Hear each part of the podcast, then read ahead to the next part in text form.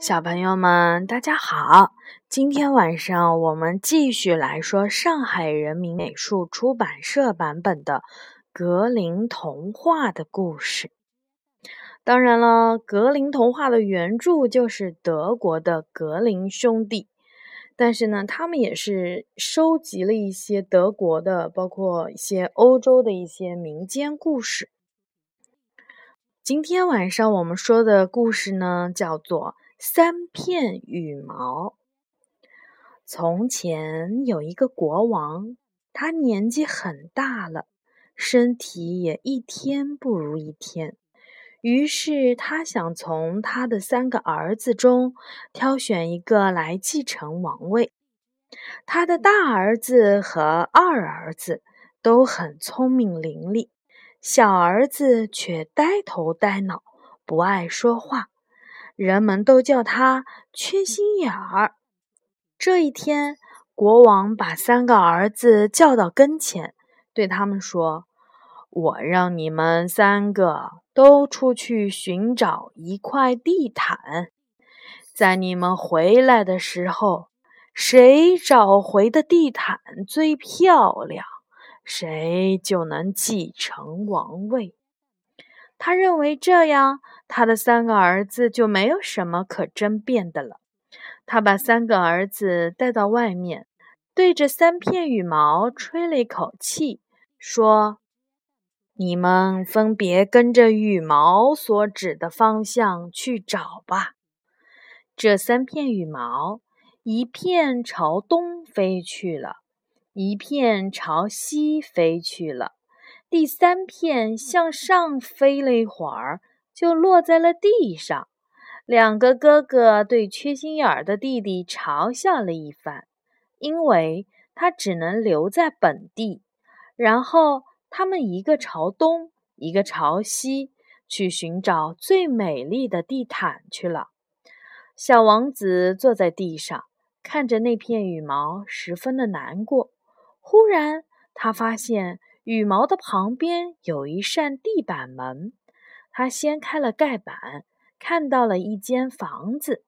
于是他走了过去，敲了敲房门，只听见有人在里面说：“青青侍女跛着脚，跛脚小狗到处跑，瞧瞧有谁会来到。”话音刚落，门就开了。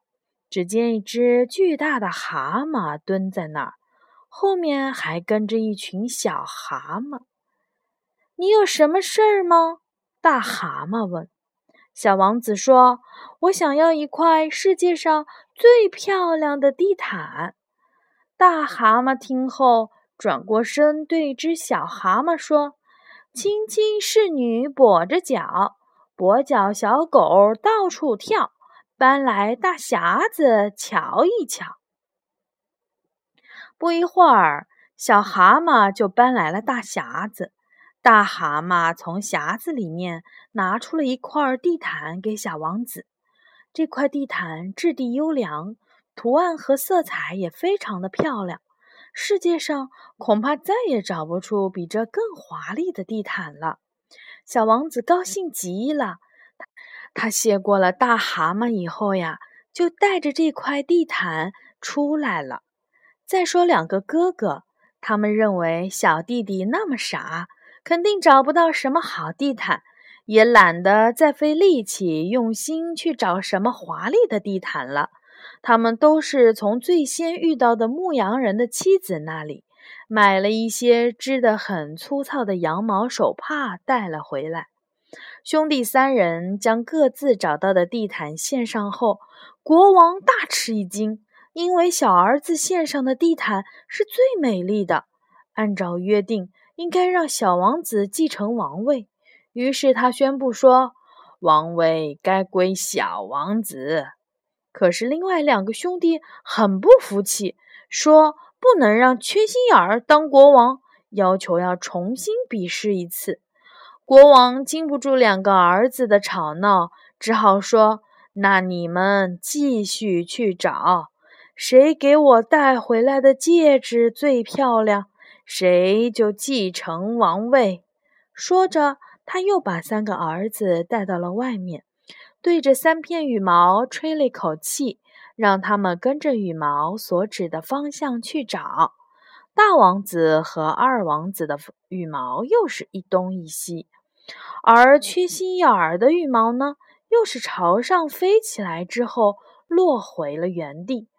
小王子像上次一样，打开了那扇地板门，爬了下去。他向大蛤蟆要着世界上最漂亮的戒指，大蛤蟆又从他的大匣子里取出了一枚闪闪发光的宝石戒指。其工艺之精干，是世间任何工匠都做不出来的。而两位大王子还是没有花心思去寻找，他们只是拿着旧的金戒指到金店里去重新打造一番。国王接过了三位王子交上来的戒指后，大声地宣布：“王位应该属于小王子，因为他的戒指是最漂亮的。”可是两个哥哥仍然不甘心，他们围着父亲，不断的给他施加压力，非要再比一次。国王被吵得不得安宁，就说：“你们再出去找，这一次谁带回来的姑娘最漂亮，谁就继承王位。”于是还是朝天上吹了三片羽毛。他们所指的方向还是和原来的一样。小王子立刻下去找大蛤蟆帮忙，说：“我要把世界上最美丽的姑娘带回家。”哦，最美丽的姑娘！大蛤蟆说：“美丽的姑娘不是说有就能有的。不过我会帮你的。”说着，就将一个套着六只小老鼠的空心萝卜交给他。小王子不解地问：“这是什么意思？我的美丽姑娘呢？”大蛤蟆说：“抓一只小蛤蟆放进去就可以了。”小王子半信半疑地抓了一只小蛤蟆放进了空心萝卜里。转眼间，那个萝卜变成了一辆马车，六只小老鼠变成了六匹骏马，而小蛤蟆呢，变成了一位美丽的姑娘。小王子吻了吻姑娘，立刻赶着马车回王宫了。他的两个哥哥也回来了，而他们根本没有用心去挑选妻子，只是在附近的农庄里随便找了两个农家女就带了回来。国王看了三个儿子带回来的姑娘后，宣布说：“我死后。”王位由小王子来继承。两位大王子又吵又闹，坚决不同意父王的决定，要求做最后的比试。这一次，两位大王子想出了办法。他们在大厅的中央挂了一个圆圈，谁带回的姑娘能够跳得过去，谁就能继承王位。